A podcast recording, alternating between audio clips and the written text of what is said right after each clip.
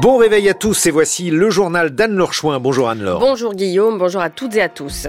Les nouveaux ministres qui doivent rejoindre le gouvernement Attal ne sont toujours pas connus, mais ce qu'on sait, c'est qu'il n'y aura pas François Bayrou. Le président du Modem indique que les postes qu'on lui a proposés l'ont été dans une démarche d'humiliation. Nous y reviendrons. Une enquête pour viol sur mineur et viol avec violence est ouverte par le parquet de Paris après la plainte déposée par l'actrice Judith Godrèche envers le réalisateur Benoît Jacot qui fut son conjoint alors qu'elle n'avait que 14 ans. À l'étranger, nous reviendrons sur les élections qui se déroulent au Pakistan. Aujourd'hui, 128 millions d'électeurs pour un scrutin déjà jugé peu crédible. Quelle sera votre question du jour après ce journal, Marguerite Caton? À qui profitent les Jeux olympiques? Réponse à 7h15. Finalement, non. François Bayrou ne fera pas partie du gouvernement Attal complété, dont l'annonce tarde à arriver. Le président du Modem, relaxé par la justice au bénéfice du doute dans l'affaire des assistants européens du parti, ce serait pourtant bien vu ministre à nouveau de l'éducation nationale ou d'un autre portefeuille. Mais les discussions avec l'Élysée et Matignon n'ont pas donné suite, ce qui épaissit un peu plus le mystère autour de la suite du remaniement. Surtout, François Bayrou assure que sa non-participation au gouvernement repose sur un désaccord de fond. Les explications de Rosalie Lafarge dans le viseur de François Bayrou la ligne Macron-Attal. Ses déclarations à l'AFP sont courtes mais pleines de signification. D'abord, le patron du Modem explique qu'on lui a bien proposé d'entrer au gouvernement. Ensuite, qu'il a refusé le ministère des Armées. L'information n'est pas confirmée par ailleurs. Après, qu'il a sérieusement envisagé deux portefeuilles, l'éducation nationale, mais il a là-dessus conclu à une différence d'approche rédhibitoire sur la méthode à suivre, ce sont ses mots, et puis l'aménagement du territoire, ou en tout cas un Marocain s'en approchant pour tenter de lutter contre ce que François Bayrou appelle le gouffre qui se creuse entre la province et Paris. Sauf que l'allié historique d'Emmanuel Macron l'assure encore, sans accord profond sur la politique à suivre, il ne pouvait accepter d'entrer au gouvernement. Ce n'est pas la première fois que François Bayrou fait savoir qu'il n'est pas content, il est même assez coutumier du fait, mais à ce point-là, c'est plus rare. Et le moment a de quoi étonner. Galvanisé par sa relaxe en début de semaine, se montrant plus que disponible depuis, le patron du Modem se voyait visiblement tout à fait rejoindre le gouvernement il y a encore quelques Hier soir, c'est à ses troupes centristes que le haut-commissaire au plan a réservé ses premières explications après ses déclarations. D'après des propos rapportés, le Béarnais aurait évoqué une démarche d'humiliation de la part de l'exécutif, sans qu'on ne sache à ce stade si ce qui ressemble pour l'instant au moins à une grosse dispute peut devenir un motif de rupture. Cette défection de François Bayrou, c'est aussi le symptôme d'une, le symptôme, pardon, d'une difficulté pour l'exécutif à recruter du personnel politique. C'est ce que semble également prouver les retards à l'allumage concernant le dévoilement de cette fin de remaniement prévu mardi, puis hier, et dont on ne sait pas encore avec certitude s'il sera bien dévoilé aujourd'hui. Le poids lourd du modem n'y figurera donc pas, et côté personnalité politique, si l'on évoque le retour de l'ancienne garde des Sceaux, Nicole Belloubet, les noms qui circulent ne sont pas légion. Selon l'historien Jean Garrigue, président du, du comité d'histoire parlementaire et politique, c'est aussi la démonstration d'une faiblesse du parti d'Emmanuel Macron qui n'a plus de réserve. Écoutez-le.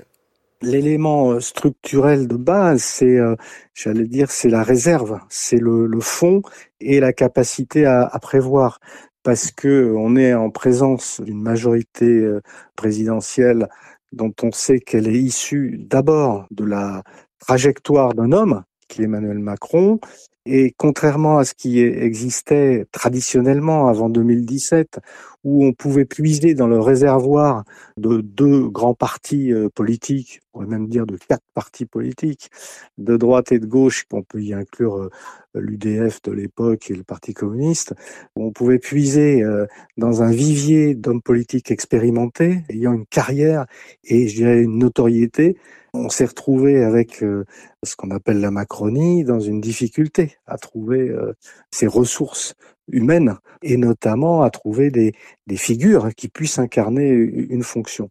Alors, il y en a eu. Et au début, euh, des Gérard Collomb, des, des Ferrand, etc. Et on voit que ça s'est tari et qu'aujourd'hui, on est quand même dans une vraie difficulté à trouver justement des ressources humaines. Ça, on peut le considérer comme structurel à la majorité macroniste l'historien Jean Garrigue. Enfin, autre casse-tête pour le gouvernement, le respect des équilibres politiques et de la parité homme-femme. En attendant de connaître la liste additionnelle, donc Gabriel Attal se déplace à la mi-journée dans le Pas-de-Calais auprès des victimes des inondations. Une enquête préliminaire a été ouverte hier par le parquet de Paris après la plainte de l'actrice Judith Godrèche pour viol avec violence contre le réalisateur Benoît Jacot.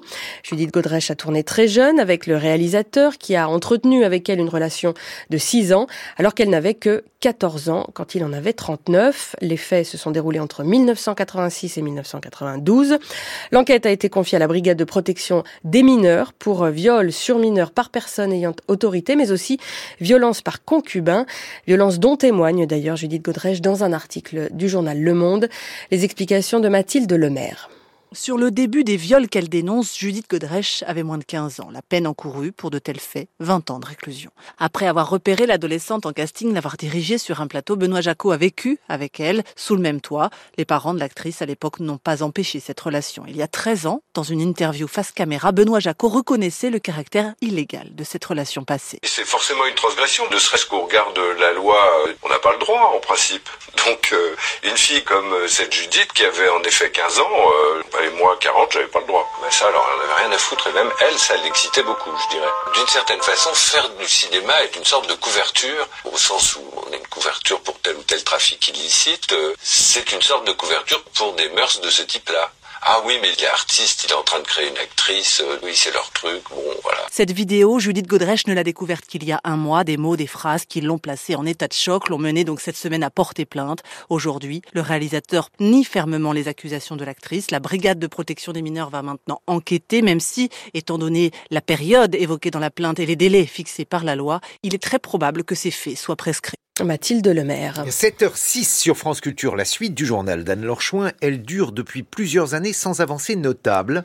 Les discussions entre éditeurs et syndicats d'auteurs. Sur la question cruciale du partage de la valeur entre ceux qui écrivent les livres et ceux qui les éditent. Mais ces derniers jours, un rapport présenté par le syndicat national de l'édition a fait s'étrangler les auteurs. Il concerne justement ce partage de la valeur du livre et les auteurs ne sont pas d'accord avec les chiffres présentés qui, estime-t-il, remettent en cause la réalité de la précarisation de leur statut. Parmi eux, le lauréat du Goncourt 2023, Jean-Baptiste Andrea, qui s'est dit hier très remonté contre l'organisation professionnelle et contre ce qu'il estime être une inertie de l'État. Le point avec Hélène Combis. Selon l'étude contestée du syndicat national de l'édition, un quart du chiffre d'affaires des éditeurs reviendrait aux auteurs, plus que les 18% qui resteraient aux éditeurs une fois tous ces frais payés, notamment ceux de diffusion et distribution. Ce rapport a fait bondir les organisations d'auteurs. Christophe Hardy, président de la Société des gens de lettres, pointe ce qui est d'après lui son plus gros biais, faire croire que tous les éditeurs sont logés à la même enseigne face à la très gourmande diffusion-distribution. Les groupes qui ont répondu à cette enquête en général, sont adossés à un outil de distribution-diffusion. Cet aspect-là est complètement évacué dès le premier graphique. Or, des maisons comme Hachette ou Editis ou Gallimard ont un outil de diffusion-distribution très puissant qui se rémunère sur des flux. C'est une donnée financière extrêmement importante. C'est pas du tout la même chose qu'un petit éditeur indépendant qui, lui, doit passer un contrat avec un distributeur-diffuseur. De fait, dans l'étude, les petites maisons sont très peu représentées. Renaud Lefebvre, directeur général du syndicat national de l'édition, reconnaît que leur démarche n'était pas d'arriver à une décomposition du partage de la valeur du livre sur l'ensemble de la filière, tout en défendant la fiabilité de l'enquête. Les conditions dans lesquelles les entreprises qui appartiennent à un groupe qui a euh, son propre système de distribution ne sont probablement pas très différentes de celles euh, qui établissent les relations entre un, un éditeur et son distributeur quand ils relèvent de groupes différents. Pas convaincu, la Société des gens de lettres pointe un autre biais. Dans ce rapport, les charges payées par les éditeurs sont largement prises en compte et détaillées, quand les cotisations sociales que doivent payer les auteurs, elles, ne sont pas décomptées. L'actualité à l'étranger, le Premier ministre israélien a ordonné hier à l'armée de préparer l'offensive sur Rafah, où sont massés les Palestiniens déplacés par les bombardements israéliens. Benjamin Netanyahou qui a rejeté hier également toute concession dans les négociations en vue d'une trêve dans la bande de Gaza. Hier, le Qatar se disait pourtant euh, optimiste après le retour du Hamas sur une proposition euh, de trêve donc, mais cette euh, contre-proposition du mouvement islamiste a été rejetée pour Benjamin Netanyahou je cite, Capituler devant les exigences délirantes du Hamas non seulement n'amènera pas à la libération des otages, mais entraînera un autre massacre. C'est l'ouverture des bureaux de vote ce matin au Pakistan. 128 millions de personnes sont appelées aux urnes pour des élections dont la crédibilité est fortement remise en question. Le ministère pakistanais de l'Intérieur a annoncé la suspension temporaire de tous les services de téléphonie mobile, officiellement pour raison de sécurité. La République islamique de 240 millions d'habitants vote donc pour les élections législatives et provinciales où près de 6500 candidats représentant 150 partis se présentent cette année. Nathanaël Charbonnier, la campagne fut morose et ponctuée d'attentats dans un contexte de découragement populaire. 7 Pakistanais sur 10 n'ont pas confiance dans l'intégrité des élections, selon un institut de sondage qui précise que ces dernières vont se dérouler dans une atmosphère politique aussi morose que la situation économique. Une morosité qui s'explique par le fait que l'armée est à la manœuvre. Elle a scellé une alliance avec Nawaz Sharif, ancien premier ministre longtemps en exil. À 74 ans, celui que l'on surnomme le lion du Pendjab semble prêt à apporter une nouvelle victoire électorale à la Ligue musulmane du Pakistan une victoire pas forcément à la loyale, puisque l'autre prétendant, lui aussi ancien Premier ministre, Imran Khan, est en prison. Il a été empêché de se présenter, tout comme des dizaines de responsables de son parti. Le logo de son mouvement, qui représente une batte de cricket, a été interdit par la Cour suprême. Conséquence, la stratégie des militaires est en passe de réussir, puisque les partisans d'Imran Khan ne sont pas certains de gagner, y compris dans la région de leur champion, c'est-à-dire là où ils seraient assurés de l'emporter si l'élection se jouait à la régulière. L'un des enjeux du futur gouvernement pakistanais sera de gérer la crise économique sévère qui touche le pays, une inflation record notamment, une dette écrasante et les récentes inondations qui ont causé des dizaines de milliards de dollars de dégâts. On y reviendra plus en détail dans le journal de 8 heures. D'une élection à l'autre, celle qui aura lieu en novembre prochain aux États-Unis. Et cette question, le favori du camp républicain, l'ancien président Donald Trump, pourra-t-il être éligible après l'assaut du Capitole C'est la question à laquelle doit répondre la Cour suprême des États-Unis. Elle est saisie par Donald Trump lui-même au sujet d'une autre décision de justice, celle euh, du Colorado, de l'État du Colorado en décembre dernier. La Cour suprême de cet État démocrate considérait que le milliardaire était inéligible à cause de son action avant, pendant et après l'assaut du Capitole, du Capitole, pardon, le 6 janvier 2021. La plus haute juridiction du pays doit euh, aujourd'hui les arguments des deux parties. À Washington, Sébastien Paour.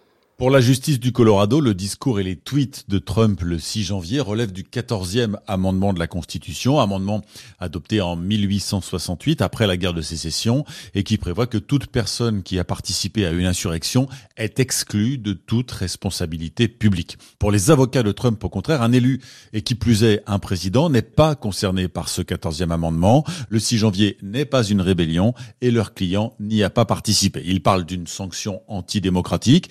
Il demande demande aux neuf juges de la Cour suprême de protéger les droits des millions d'Américains qui veulent voter Trump en novembre.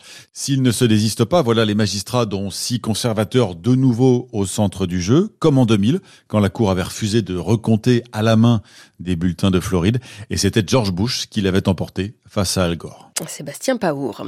Et puis janvier 2024 a été le mois de janvier le plus chaud de l'histoire mondiale. C'est ce que note l'Observatoire européen Copernicus qui pointe aussi un record de chaleur mensuel battu pour, la huitième, pour le huitième mois consécutif.